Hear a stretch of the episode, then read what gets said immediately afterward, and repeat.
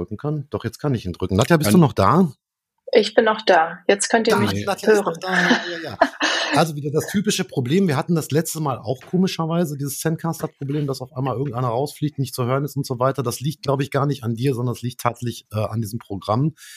Weil wir ja hier in einer höheren Audioqualität aufnehmen, sind da, glaube ich, eine ganze Menge Daten, die von A nach B geschoben werden. Scheiß was drauf. Also. Digitale Originale. Der Podcast mit Ralf und Olli. Heute von Nutzerinterfaces und Erlebnissen.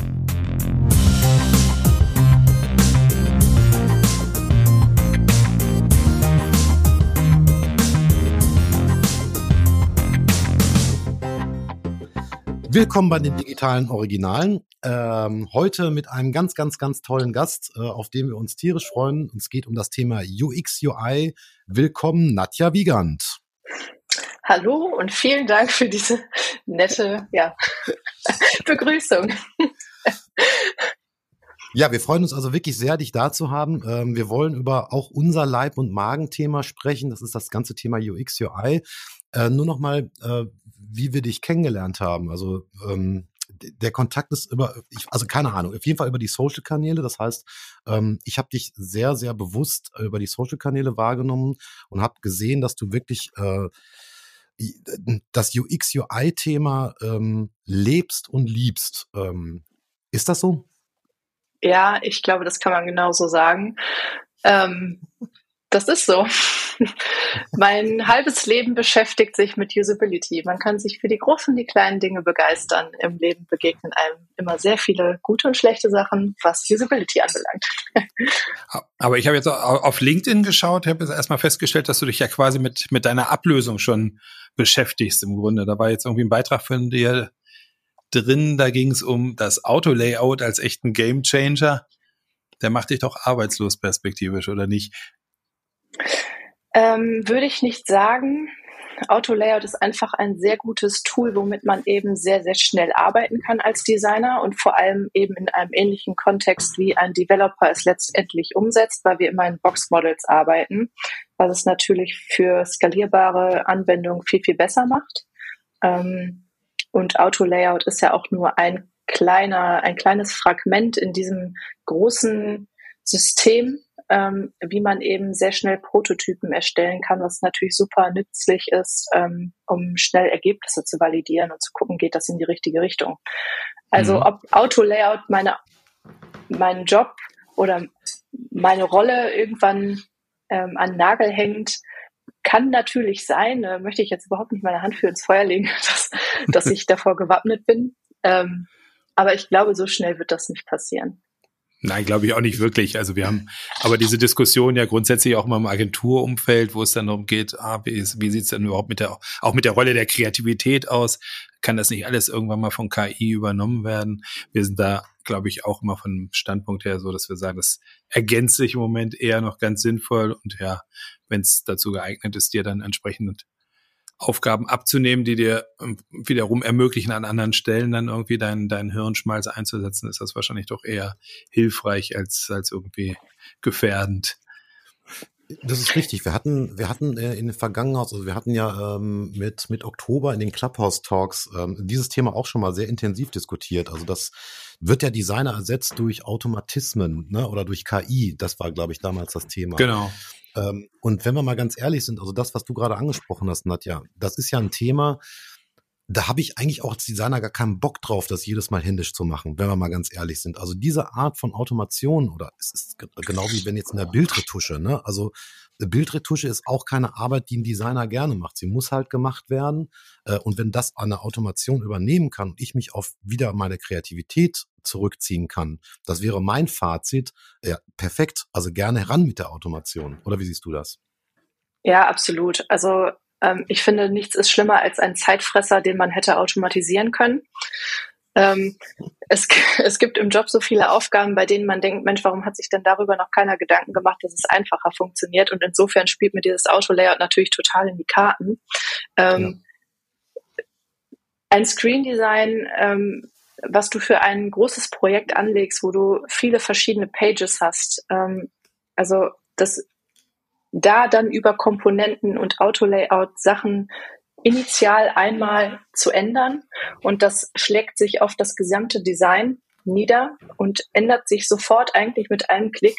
Das ist ein absoluter Gamechanger für mich und ich ja. finde es super und ich finde es jeden Tag richtig gut, das zu benutzen, weil meine Zeit dann gut investiert ist. Ja, total. Und da können, können wir ja vielleicht mal ein bisschen äh, in die Vergangenheit gehen. Also ich kann mich dran erinnern, ich habe jahrzehntelang äh, Screen Design mit Photoshop, Illustrator, InDesign, also mit diesen Tools gemacht. Und da sehen wir eigentlich das, den eigentlichen Game Changer. Ne? Das heißt, also wenn ich ein, wenn ich ein Call to Action äh, vorher grün hatte und will dem, wollte den blau machen, dann musste ich 78.000 Dateien anfassen. Also war ein riesen Aufwand, das zu ändern. Und das machen ja diese, ja, diese wirklich Design-Tools, die speziell für eben genau UX, UI angedacht sind, ey, machen das ja perfekt. Ne? Also auf Komponentenbasis zu arbeiten, änderst einmal die Buttonfarbe und alle Layouts ändern sich. Ey, geiler geht's ja gar nicht. Wo wir schon bei Tools sind, ähm, was ist denn so dein, dein Favorit? Also mittlerweile hat sich für mich Figma als ähm, absoluter Favorit herausgestellt. Ich habe einige Programme vorher schon genutzt. Ich habe mit Sketch gearbeitet, ich habe mit XD gearbeitet, äh, ich habe auch äh, eine, eine dunkle Vergangenheit mit Photoshop, Illustrator ähm, und sogar Paint, aber das ist schon mehr als zehn Jahre her. Ähm, ja, und das hat sich einfach für mich so ähm, rauskristallisiert, weil du einfach super gut mit Developern zusammenarbeiten kannst. Ähm, als User Experience und Interface Designer musst du ja immer in einer Doppelspitze unterwegs sein, ähm, ja. eng mit Developern zusammenarbeiten und du kannst eben Zugriffe erlauben, die ähm, den Developer jetzt nicht noch extra ähm, kosten, was schon mal ein sehr guter Punkt ist. Und mhm. ähm, es gibt ganz viele Plugins, die du nutzen kannst. Du kannst viele Dinge vereinfachen. Du kannst dir theoretisch auch Code-Snippets ausspucken lassen. Ja. Wie sich das jetzt alles bei ähm, Sketch verändert hat, habe ich in der letzten Zeit dann auch nicht mehr nachverfolgt, ähm, weil ich seit einem Jahr eigentlich komplett nur noch mit Figma arbeite. Mhm. Und ähm, ich sag mal, wir haben, also wir arbeiten mit XD, das haben wir uns irgendwann mal so vorgenommen und ähm, sind da auch ganz zufrieden mit. Gibt es denn was, wo du sagen würdest, das vermisse ich eigentlich noch? Also das, das wäre cool, wenn es das irgendwie gäbe. Mhm. Also die arbeiten jetzt sehr verstärkt daran, Prototypen, also das Thema Prototyping noch mal besser zu machen bei Figma. Ähm, es gibt Dinge, da stößt man an seine Grenzen, weil wir nun mal einfach von einer Software sprechen, die nur grafisch funktioniert. Ich fände es cooler, wenn man, wenn man Animationen auch selber da drin machen könnte. Ähm, kannst du auch mit gewissen Plugins, aber ist schon sehr aufwendig, zumindest das, was ich bisher getestet habe. Ähm, mhm dass, man da einfach noch ein bisschen tiefer in verschiedene ähm, Stati reingehen kann ähm, und verschiedene Anwendungsszenarien darstellen kann. Das wäre schon ganz cool. Ich glaube, da wird im Hintergrund auch dran gearbeitet. Ähm, es passiert ja immer irgendwie was. Die sind ähm, doch relativ schnell von der Alpha bis zur Beta bis zum Release. Ähm, ja, ich bin gespannt, was da kommt. Wie bist du denn eigentlich so in diese doch jetzt schon sehr ja, nischige, hätte ich jetzt fast gesagt, aber schon, also schon eine sehr fachliche Richtung ähm, geraten? Also das heißt, ist so klassisch, klassisch der Weg übers Design bei dir erfolgt, irgendwie übers Layouten und dann immer, immer, immer fokussierter quasi dann tatsächlich in, in, in das Thema Nutzerführung oder ähnliches? Oder wie kann ich mir das vorstellen? Ähm, Rückblickend würde ich sagen, war das schon sehr früh. Hm. Ähm, damals in der Schulzeit hat mich eigentlich immer mehr interessiert, wie kann ich Informationen schlau gliedern, dass man sie auch wirklich versteht bei Vorträgen ähm, und Hausaufgaben und solchen Sachen. Ähm, und das hat sich dann irgendwie so dahin entwickelt, dass ich ähm, ja meine Leidenschaft fürs Design dann damit vereinbart habe. Also ich habe damals mhm. ähm, versucht, Abi zu machen und habe dann nach einem halben Jahr festgestellt, das ist äh, jetzt irgendwie nicht so ganz meine Welt. Ähm, da habe ich jetzt nicht so großartig Bock drauf und habe mich umgeguckt, was gibt's denn da jetzt alles Schönes in dieser großen, weiten Welt. Mhm. Und ähm, habe dann gestaltungstechnische Assistentin gelernt an einem Berufskolleg und kam da dann eigentlich erst so richtig in Kontakt auch mit Agenturen und habe festgestellt, okay, das ist ganz cool, was die machen und war dann auch sehr früh in der Agentur, die sich sehr viel mit ähm, Webseiten beschäftigt hat. Und da gab es diese Disziplin eigentlich jetzt noch nicht so offiziell ausgeschrieben, aber es machte natürlich immer sehr viel Sinn, Inhalte eben zu gliedern, dass sie für den Benutzer irgendwie gut funktionieren. Ja, und dann bin ich ähm, an die Uni gegangen und habe dann dort Design studiert und da gab es aber damals kein riesiges Angebot für digitale Medien, was, was dann auch irgendwie zur Folge mhm. hatte, dass ich schon daran gezweifelt habe, ob das denn der richtige Weg jetzt für mich ist. Bis dann ein Professor zu uns kam, ähm, der dieses komplette Thema übernommen hat und ähm, bei dem ich dann letztendlich auch wirklich alle Kurse belegt habe und auch meinen Abschluss gemacht habe, der sich dann ausschließlich damit beschäftigt hat, wie können wir digitale Medien besser machen ähm, wie können wir digitale Medien nutzen. Der ist dann ähm, ja auch schon oberflächlich in User Experience ähm, reingegangen, auch in Interface Design. Aber damals habe ich eigentlich auch schon sehr vermisst, dass man da ein bisschen wissenschaftlicher vielleicht mal dran geht. Ich glaube, diese Disziplin hat sich bei vielen Hochschulen noch nicht so etabliert, ähm, möchte ich mal so sagen. Mhm. Und dann ja, bin ich nach dem Abschluss in eine Digitalagentur gegangen. Da war ich dann als Artdirektorin ähm, zuständig für den Bereich User Experience und Interface Design und habe dann da viele Projekte in dem Bereich gemacht. Und ja, bin dann seitdem auch nie wieder rausgegangen, ja. weil ich festgestellt habe, das ist irgendwie das, wo ich auch wirklich gerne jeden Morgen für aufstehe, weil es mir einfach großen Spaß macht. Ähm, und ich nicht die Zweifel habe, ähm, ist das der richtige Weg? Nee, es ist für mich das absolut Richtige. Ja, und so bin ich eigentlich zu meinem Job gekommen. Wahnsinn. Also ähm, total spannend und ähm, also ich, ich nenne diesen Unterschied zwischen, ähm, sagen wir mal jetzt Design und User Interface Design. Ich meine, ich weiß nicht, wie, wie du das siehst. Ich glaube, im User Interface Design ist es ganz, ganz wichtig, nutzerzentriert zu arbeiten. Und das ist das, was du vorhin schon sagtest, also bevor du jetzt über deinen Werdegang gesprochen hast, dass du sagst, also ganz, ganz wichtig vor diesem Design, also der, der Designprozess an sich im User Interface Design ist ja nur ein kleiner Teil. Ich glaube, ein sehr, sehr großer Teil findet eigentlich sehr viel früher statt nämlich erstmal herauszufinden, was ist eigentlich die Aufgabe? Also was will derjenige mit seinem digitalen Auftritt, was auch immer das ist? Das kann ja alles Mögliche sein. Also was will er damit eigentlich erreichen? Also was hat er bisher erreicht und was will er in Zukunft damit erreichen? Und ähm, das, das prägt eigentlich dann die Aufgabe dessen, was ich da tue. Das nimmst du auch so wahr, habe ich auch gerade festgestellt. Also das heißt, der, der, der Bereich Konzeption nimmt einen sehr großen Anteil an im UX UI. Mhm. Ähm, und das, das finde ich eigentlich auch total spannend und ähm, ja, freue mich natürlich, ähm, dass du das auch genauso siehst und auch genauso wahrnimmst. Und ich glaube, da ist auch ein ganz gewaltiger Unterschied. Ich meine, am Ende auch, egal jetzt auch bei Editorial Design oder Plakaten, am Ende muss es, äh, äh ver verfolgt es ja irgendeinem Ziel. Aber ich glaube, im im UX-UI-Design, äh, da ist diese Nutzerzentrierung, glaube ich, noch viel, viel stärker, weil die, weil die Aufmerksamkeitsschwelle viel geringer ist. Es muss viel einfacher gefunden werden ähm, im digitalen, in der digitalen Welt. Ne? Also so nehme ich das auf jeden Fall wahr. Insofern, ja, sehr, sehr spannend. Aber wo wir gerade bei, bei diesen ganzen Themen komplex sind, also Nutzer zentrieren und ähm, wir haben ja auch äh, mit gew gewissen Medien äh, zu tun, also die digitalen Medien, also wir haben das Smartphone, wir haben Notebooks, wir haben Desktops, ähm, wir haben Displays äh, in, im POS und so weiter.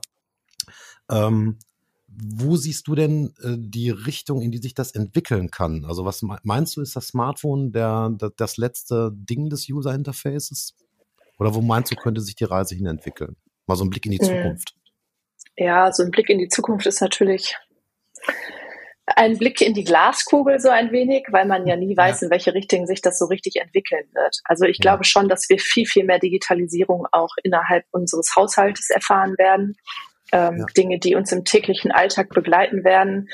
Es gibt schon Kühlschränke, die ein Interface haben. Also mhm. da, da, es, es wird sehr viel geben. Ähm, ich hätte damals nicht geglaubt, als ich damals noch mein sehr altes Telefon hatte, was auch kein Internet hatte, beziehungsweise dieser Button noch ein Router-Button war, klick da bloß niemals drauf. Wenn du da drauf klickst, dann hast du eine 3000 Euro Handyrechnung. Ich hätte niemals gedacht, dass man irgendwann mit einem Smartphone tagtäglich rumläuft und pauschal im Internet sein kann. So ja. und ähm, also ich glaube, da wird noch einiges kommen, weil wir haben sehr viele schlaue Köpfe, die an solchen Dingen dran sitzen. Was das jetzt konkret sein wird, pff, da, da würde ich mich jetzt zu weit aus dem Fenster lehnen. Ähm, mhm. Aber ich glaube, wir sind nicht am Ende angekommen. Ähm, ja. und, und das ist das Spannende in der Branche. Ne? Also morgen kann alles ja. schon anders aussehen. Ja, das ist richtig. Also wenn man jetzt mal, sagen wir mal so, von was, was diesen Werdegang angeht, sind wir tatsächlich bei der Erfindung des Rades im Moment. Ne? Also Auto da, braucht noch ein bisschen. Also wir haben, glaube ich, noch ganz viel Wegstrecke vor uns ähm, was dieses, was diese Entwicklung angeht. Und ich, oftmals ist es auch so, dass man meint, da kommt jetzt das the next big thing, ne? Also dass man denkt, da da kommt jetzt irgendwas, erwarten wir mal. Eigentlich finden ja die ganze Zeit Entwicklungen statt, ne? Also auch das Smartphone, also guck dir das iPhone 1 an und guck dir das iPhone an, was es jetzt ist. Also wie viel wie viel andere Gerätegattungen hat es äh, verdrängt? Also das, Navigationsgeräte, Kameras, äh, Fotoapparate. Äh, da, gibt es ja unendlich viele Dinge, die man da aufzählen kann, die aber so selbstverständlich immer mitgenommen werden. Ne? Und ähm, ich glaube, die Entwicklung ist wirklich spannend. Ja, auf jeden Fall. Da, da darf man gespannt bleiben. Und es ist so, wie du es sagst. Also es passiert halt jeden Tag irgendwas. Und bis das dann mal etwas Bahnbrechendes ist, also wann stellst du im Prozess fest, dass es etwas Bahnbrechendes ist, wenn parallel ja. immer irgendwie was passiert? Ja, das stimmt.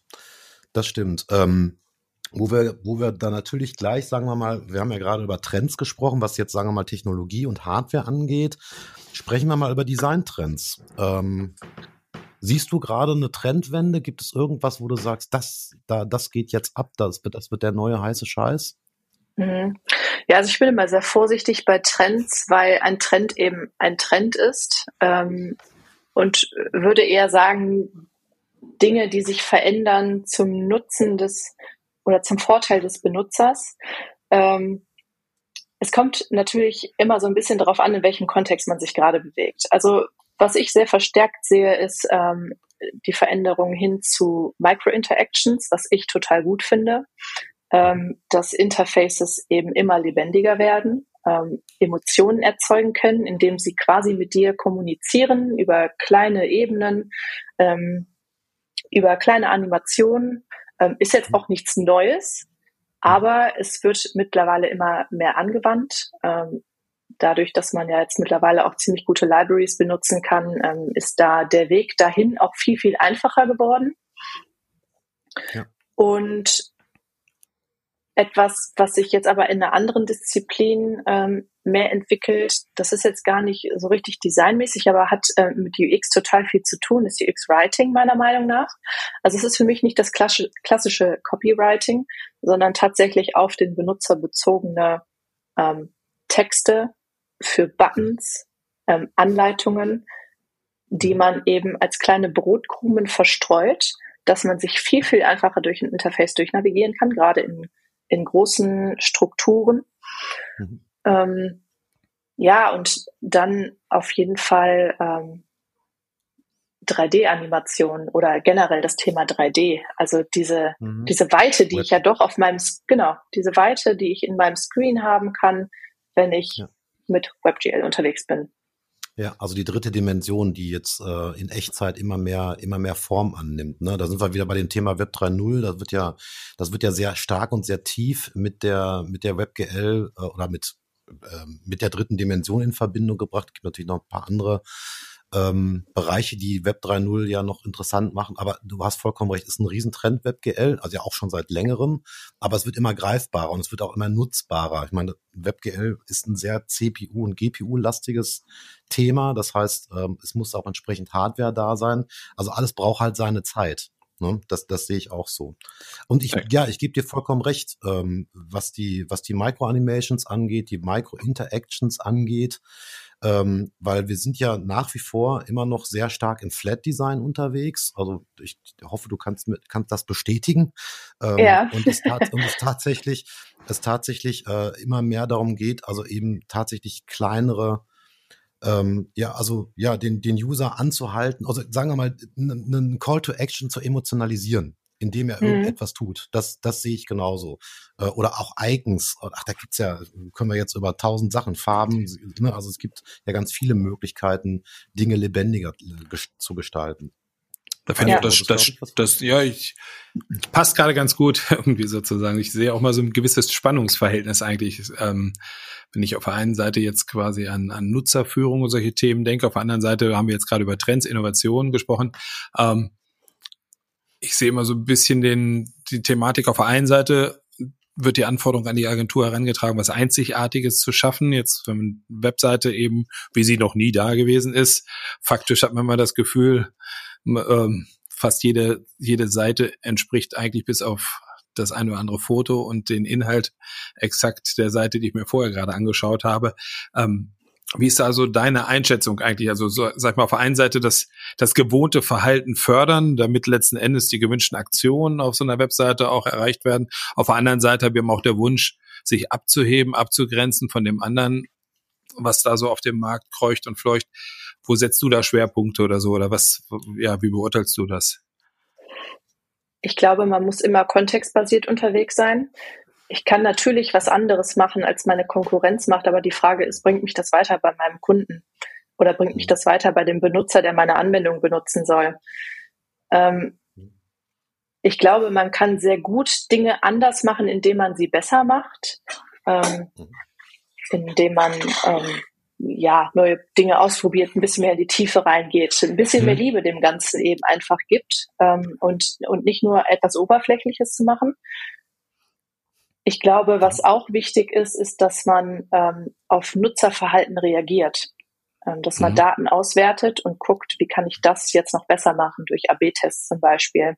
Mhm. Ähm, weg von, von, ähm, von einem großen Konzept für eine riesige Website was sich vielleicht nach hinten heraus als nicht das Richtige ähm, bestätigt, sondern lieber mit kleinen Testballons mal Landingpages bauen und gucken, funktioniert das? Ähm, weil das kann man mit kleinen Budgets eben auch machen. Ja.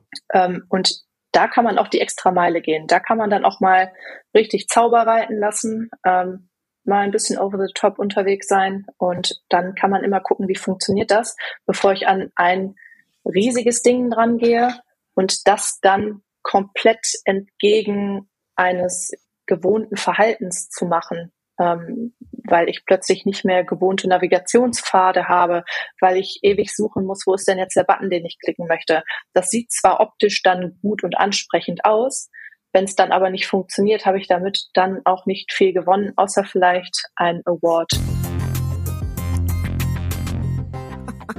Hm? Also du denkst konsequent nutzerzentriert. Absolut. Ich glaube, wie, wie gut ja, lassen sich denn deine, achso, Entschuldigung, ich würde, nee, nur, würde direkt dran, dran anhaken. Ähm, wie sehr lassen sich denn deine, deine Kunden für Tests begeistern? Das ist ja mal so ein Thema, sag ich mal, so nach hinten raus, QS-Testing oder ähnliches. Jeder versteht, glaube ich, warum das gut und wichtig und richtig ist, aber wenn es dann so ans Eingemachte geht und es das heißt, okay, lass uns die Zeit, lass uns das Geld investieren, lass uns Leute suchen, die das irgendwie letzten Endes mal irgendwie die der Hand anlegen und das durchtesten. Ja, wie groß mhm. ist die Bereitschaft und Begeisterung da? Was stellst du da fest? Es nimmt immer mehr zu tatsächlich.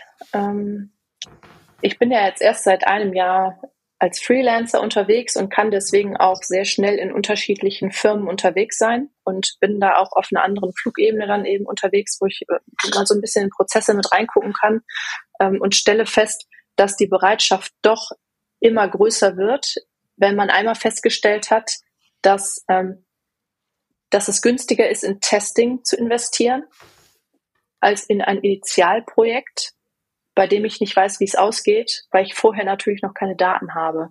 Ähm, wenn man das einmal probiert hat gemeinsam, dann stellt der Kunde doch schneller fest, hm, das ist eigentlich ein Weg, der funktioniert ganz gut für mich.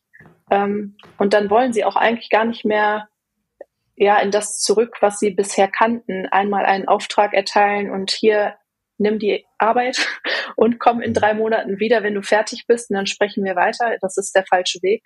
Ähm, mhm ja, also die Bereitschaft nimmt immer mehr zu und ich glaube, das ist auch wichtig, dass das so ist und dass das Bewusstsein in den Unternehmen ähm, da zunimmt.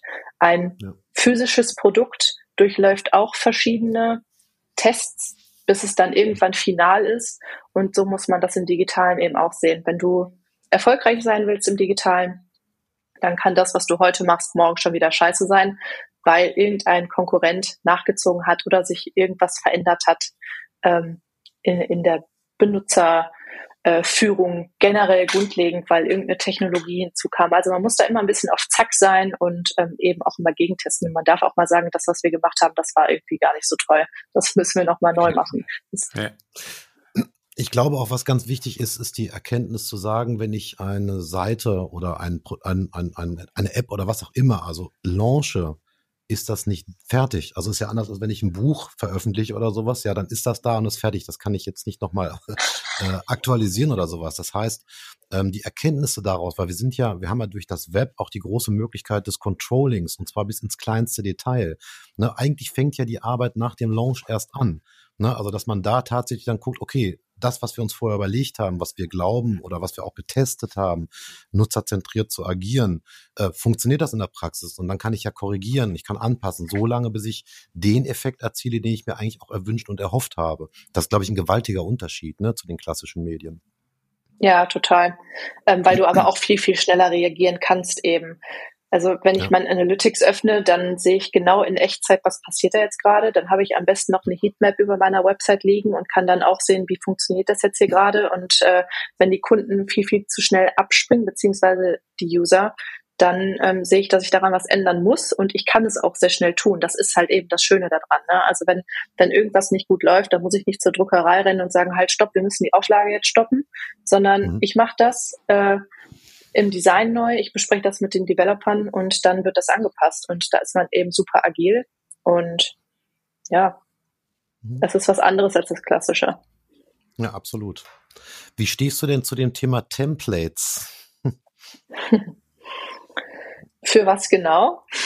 Ja, es gibt ja, es gibt ja so Webseitenanbieter oder Webbaukästenanbieter wie Wix beispielsweise, wo du also sagen wir mal relativ schnell äh, ein verdammt gutes Design kriegst. Oder WordPress äh, bietet unendlich viele Templates, die du ähm, ja auch ja mehr oder weniger individuell anpassen kannst. Ist das eine Konkurrenz? Nein, also es ist gut, dass es diese Tools gibt. Ähm, weil viele Leute sich eben auch gerne ausprobieren wollen. Und wir sprechen ja jetzt nicht nur von Unternehmen, die das ausprobieren so wollen, sondern eben auch von von jungen Leuten, die auf dem Weg sind, irgendwie ihre Jobperspektiven zu finden. Da ist es natürlich mhm. super, wenn man sowas schnell anpassen kann, um Dinge auszuprobieren. Eine richtige Konkurrenz für mein, für das, was ich tue, ist es aber nicht, weil ein Template nun mal etwas Generalistisches ist. Und natürlich kannst du die Inhalte verändern, aber du bist trotzdem limitiert in, in den Funktionen. Und ich glaube, dass es, ihr könnt mich da gerne korrigieren, aber mhm. es ist oft teurer, es selber zu machen, als es rauszugeben. Weil du unheimlich viel Zeit daran investieren musst, alleine schon zu gucken, wie kann ich das denn jetzt anpassen und wie mache ich das am besten, welches Fotomaterial benutze ich denn jetzt dafür und wie funktioniert das denn jetzt eigentlich. Es ist schon mehrfach vorgekommen, dass, ähm, dass ich dann mit Kunden zusammengekommen bin, weil sie es selber versucht haben und dann festgestellt mhm. haben, das kriege ich zeitlich nicht hin und es wird irgendwie nicht gut. Und insofern ähm, auf der anderen Seite auch gut, weil man dann natürlich noch mal ein bisschen mehr Verständnis dafür bekommt, was steckt denn eigentlich alles dahinter. Also noch mal ein bisschen Verständnis dafür zu, ähm, ja, zu, wie sagt man, zu propagieren, nee, zu, mhm. zu schaffen, Verständnis zu mhm. schaffen, dass da eben ein Prozess hintersteckt und dass das nicht Pixelschubserei ist, sondern dass das eben konzeptionell funktionieren muss. Ja, da sind wir wieder bei den Kerndingen. Ich glaube, die größte Aufgabe im UX UI ist tatsächlich die Konzeption. Dann sicherlich auch, ich weiß nicht, wie du das wahrgenommen hast bei Unternehmen, auch nochmal die Inside-Out-Brille abzunehmen, sondern tatsächlich auch versuchen, von außen drauf zu gucken, sich zu verhalten wie der User. Und das hilft Unternehmen unheimlich oft und, und, und gut, ne? weil sie natürlich, auch wenn sie es beim besten Willen wollen, äh, tatsächlich immer noch zu sehr aus Unternehmenssicht drauf gucken. Mhm. Ja, das ist unsere Wahrnehmung gewesen äh, in der Vergangenheit. Ja. Ähm, ich würde noch mal ähm, äh, ein bisschen abschweifen zu dem ganzen Thema ähm, jetzt klassisches Webdesign oder App-Design. Ähm, wir hatten ja vorhin schon so ein bisschen auch über IoT gesprochen, ne? also dass der Kühlschrank anfängt zu sprechen. Es gibt ja auch ein Design, ich weiß nicht, äh, wie intensiv du dich damit schon beschäftigt hast, also dass eben das Interface Audio auch ein Interface ist. Also mhm. dank Alexa und dank Amazon ja eine große Verbreitung erfährt. Und wir haben, äh, wir haben äh, im Vorgespräch ähm, ja auch äh, erfahren, dass du Tesla-Fahrerin bist. Und das finde ich ein, ein, sehr, sehr spannendes Thema, weil grundsätzlich ähm, das Interface-Design ähm, ähm, äh, in, bei Autos ja auch eine Riesenentwicklung äh, genommen hat. Und ähm, ich kann mich dran erinnern, also vor 10, 15, naja, 20 Jahren, da war es so, da war ein Auto, ein Interieur im Auto besonders cool, wenn es möglichst viele Buttons hatte, die möglichst im Dunkeln auch noch beleuchtet waren. Das sah dann total cool aus. Da hat sich ja unfassbar viel getan. Und ähm, da, da, das hat ja auch ganz, ganz viel mit UX, UI zu tun, dieses ganze Thema. Und da würde ich mir doch mal sehr gerne anhören, was du ne, für Erfahrungen mit dem Tesla gesammelt hast. Und wie viele Seiten das Handbuch hat, natürlich, das, das Nutzerhandbuch im Handschuhfach. Ich würde fast behaupten, dass das Nutzerhandbuch auch digital ist, wobei äh, das weiß ich gerade tatsächlich gar nicht. Brauchtest ähm, du noch nie? Das brauchte ich noch nicht, nee.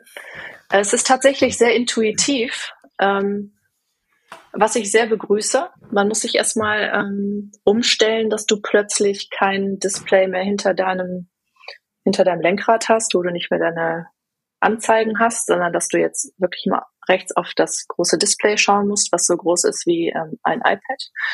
Ähm, und dass du von da aus dann eben auch viele Dinge bedienst ich glaube, es ist ein sehr weiter Schritt in die richtige Richtung. Auch da ähm, gibt es Dinge, die noch nicht so ganz so rund funktionieren, aber ich begrüße immer Dinge, die eben einfach getestet werden und das ist ja auch mhm. einfach ein Test. Ähm, ja, also ich weiß nicht, ob habt ihr schon mal im Tesla gesessen? Dieses dieses ja, große Display ja, ja, ist einfach sehr beeindruckend und du kannst ja unheimlich viele Dinge damit machen. Ähm, du kannst Sitze steuern, du kannst Fahrerprofile damit einspeichern, du kannst ähm, Netflix gucken, wenn du irgendwo beim Laden stehst. Das heißt, dir wird noch nicht mal langweilig, wenn du deinem Fahrzeug etwas Energie zukommen lässt. Du kannst spielen. Ähm, ja, und, und was, glaube ich, noch mal ein bisschen verbessert werden muss in Zukunft, ist, dass du das Ganze dann während der Fahrt auch gut bedienen kannst. Äh, da gab es ja jetzt mhm. so ein schönes ähm, Update. Ähm, von der Nutzerführung, vom Interface, ähm, was meiner Meinung nach nicht zu 100 Prozent in die richtige Richtung gegangen ist. An manchen Stellen ja, an anderen ein bisschen weniger vielleicht. Ja, aber. Also also ich habe, ähm, muss ich ganz ehrlich sagen, ich bin, was das Auto angeht, ein sehr, sehr konservativer Vertreter. Also sage ich gleich, ich habe ähm, ähm, ich habe so ein bisschen meine Bedenken, äh, ob es das eigentliche Autofahren ähm, wirklich unterstützt oder ob es ablenkt. Also verstehe mich bitte nicht falsch. Also ich bin ein Riesenverfechter von Digitalisierung, keine Frage. Mhm.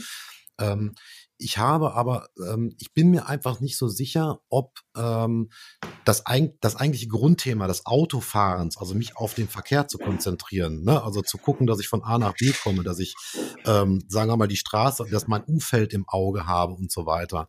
Ähm, also jetzt nicht nur bei Tesla, das gibt, also du weißt ja selbst, die aktuellen Autos bestehen ja inzwischen alle nur noch aus Displays, die inzwischen ja über die komplette Armaturenbrettbreite gehen und mir alle mhm. möglichen Informationen geben und ich auch alle Möglichkeiten habe, die Dinger zu bedienen.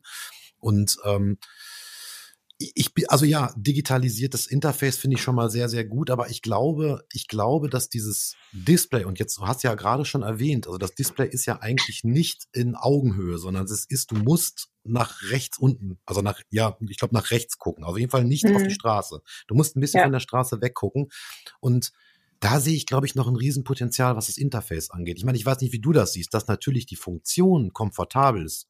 Keine Frage. Du kannst die Lüftung da einstellen. Es wird unheimlich viel automatisiert. Du kannst Upgrades über das Interface fahren und so weiter. Aber ich glaube, wenn man sich den Sinn des eigentlichen Autofahrens nochmal so ein bisschen auf der Zunge zergehen lässt, finde ich die Ablenkung durch diese tolle, schöne, neue digitale Welt halte ich für noch nicht optimal.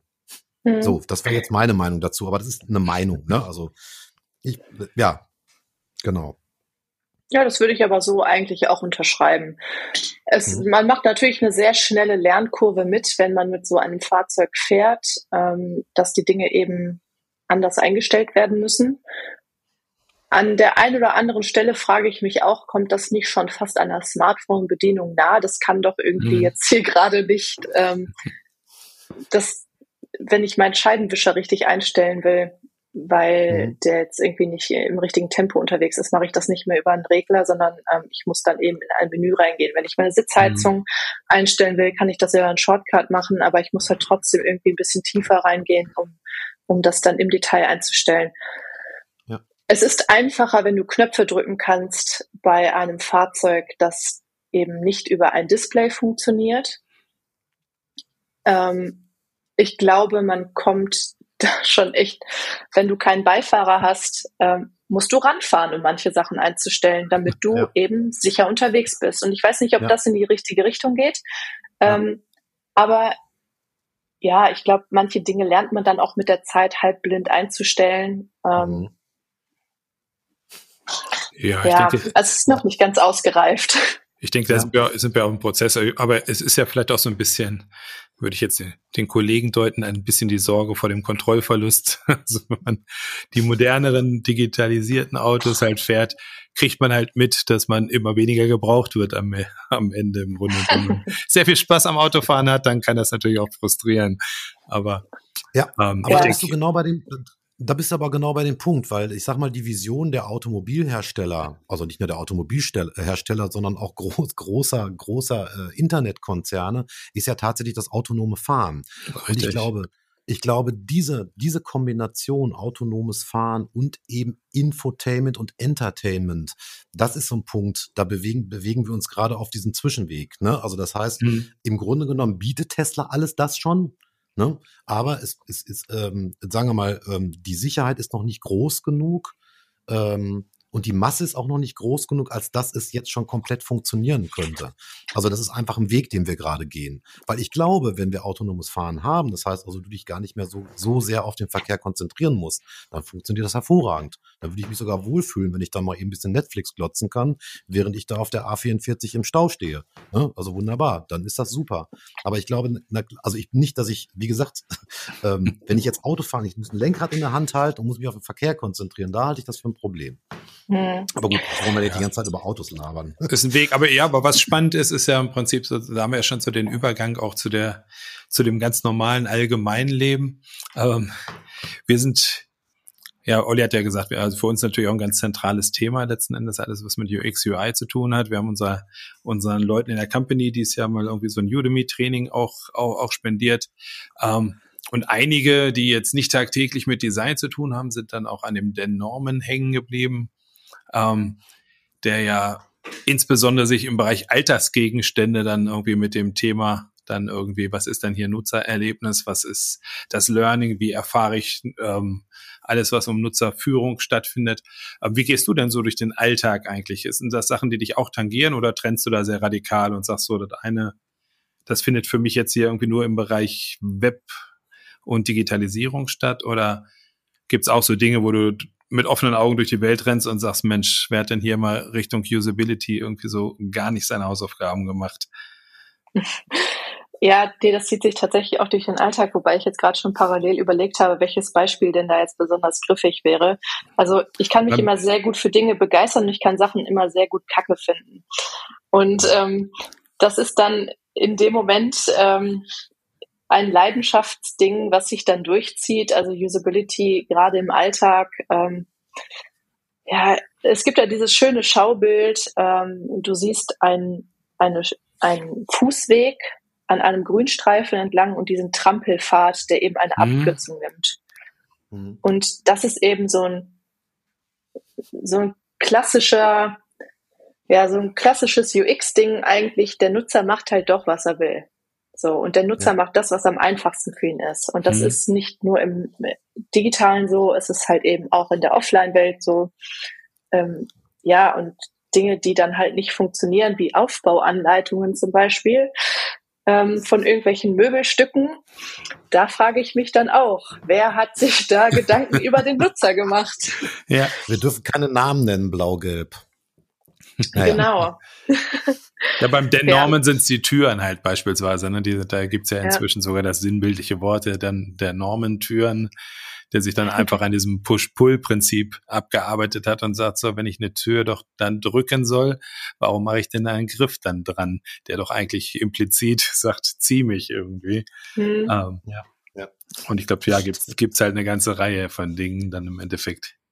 Verpackungen sind auch ein beliebtes Thema für scheiß Usability. Also ähm, ja, also da. Aber wo, wo wir gerade bei Verpackungen sind, ähm, wie, wie, also wie wir ja schon ansatzweise herausgehört haben, du bist eine Tesla-Fahrerin. Und wenn du Tesla-Fahrerin bist, gehe ich mal davon aus, dass das Thema Nachhaltigkeit eines ist, was bei dir, sagen wir mal, schon recht stark im Alltag und in der, im Bewusstsein angekommen ist. Ähm, hast du mal darüber nachgedacht, kann man nachhaltig UX, UI designen?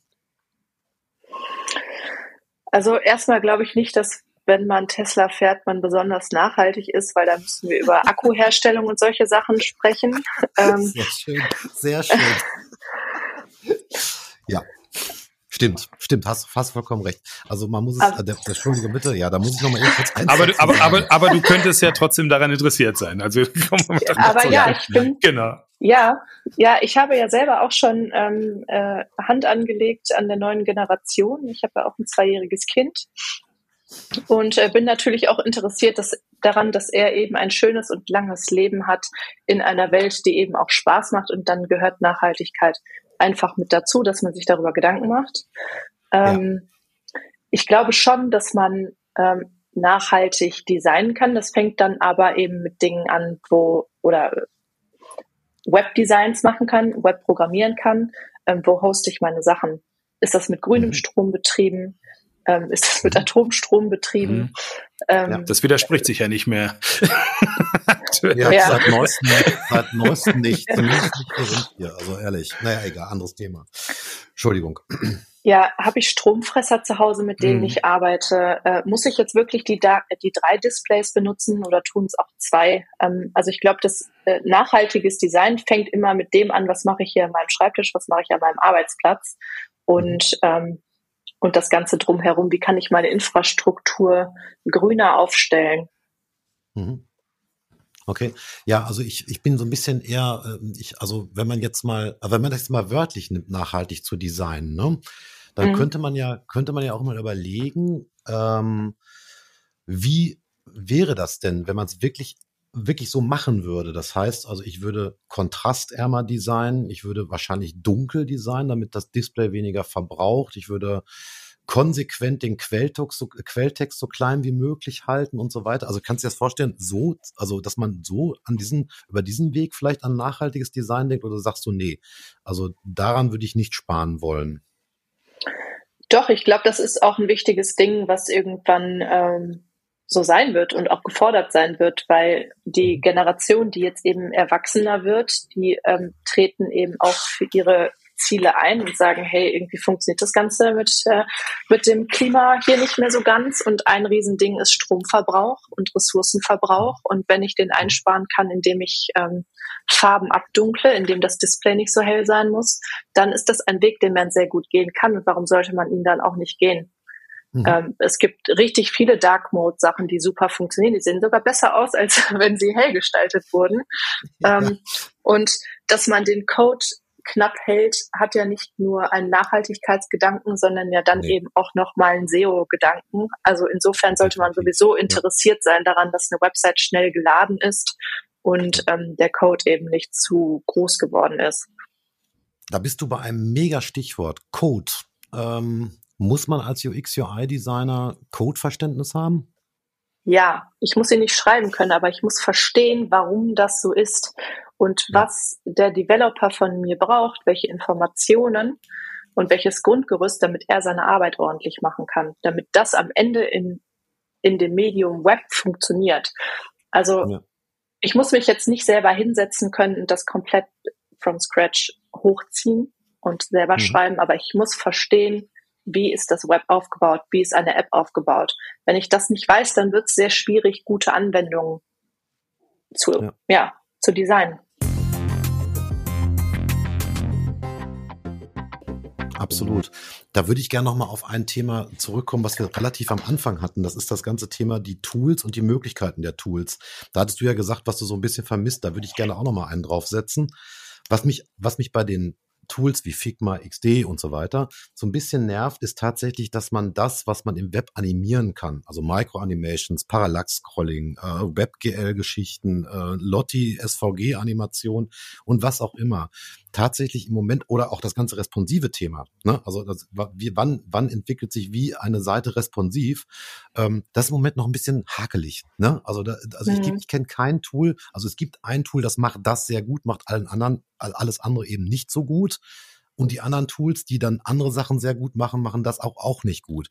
Es ist im Moment, also wir haben im Moment, ich weiß nicht, ob dir das auch so geht, immer noch so ein bisschen eine Diskrepanz zwischen dem, was du in Design machst und was du nachher dem Entwickler gibst. Ne? Und so, mhm. du, du, hast im Moment noch sehr viel auf dem Weg, was du erklären musst, wie sich was ver verhalten soll. Ich möchte natürlich am allerliebsten direkt zeigen, wie sich verhalten soll. Ne? Also das mhm. Stichwort Webflow, ich glaube, Webflow hast du dich ja auch schon mal mit beschäftigt. Ähm, ja. Das ist ja so ein, so ein, so ein, so ein, so ein neuer Twitter, ne? also der ja im Grunde genommen eigentlich schon Webseiten erstellt, aber total in Design-Modus, wobei wenn man sich mal ein bisschen intensiver mit Webflow auseinandersetzt, weiß man, das wirst du, die Erfahrung musst du wahrscheinlich auch gemacht haben, man muss schon sehr viel Codeverständnis haben, ähm, um damit dann auch die Dinge zu erreichen, die man erreichen möchte. Aber ich glaube, das ist das, was im Design noch echt helfen würde. Ich weiß nicht, ob du mir da zustimmst. Ja, genau. Das ist eigentlich auch das, was ich damit eben sagen wollte, dass du eben einfach an deine Grenzen kommst beim äh, Prototyping, indem du etwas im Design schon erstellst, um möglichst nah zu zeigen, da sollen wir hin, da wollen wir hin.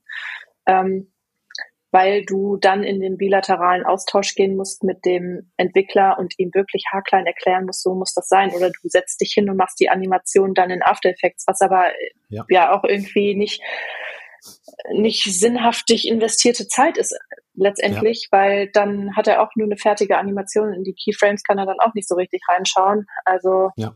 da ist noch viel Luft nach oben, dass man das eben gut machen kann. Ähm, mhm. Und ja, Webflow macht das schon ganz gut. Ich würde es jetzt aber nicht als Prototyping-Tool benutzen. Ich setze damit sehr gerne Websites um, aber auch mhm. da kannst du es nicht ordentlich bedienen, wenn du nicht weißt, wie das Web funktioniert. Wenn du noch nie mal Code geschrieben hast, wirst du mit Webflow echt Zeit verbringen müssen, bis du da dann was hinbekommst, was responsiv dann eben auch funktioniert. Ja. Also die Erfahrung habe ich auch gemacht. Sind wir uns, mhm. glaube ich, total einig. Wir können ja nochmal einen ganz kleinen Schwenk machen, so auf der Schlussgeraden.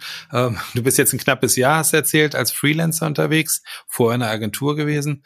Ähm, ja, wie ist so der Erfahrungshintergrund, Hand aufs Herz? Ist der Freelancer eigentlich und die Arbeit im Homeoffice der natürliche Lebensraum des UX-Designers oder gehört, gehört der eigentlich in ein Team?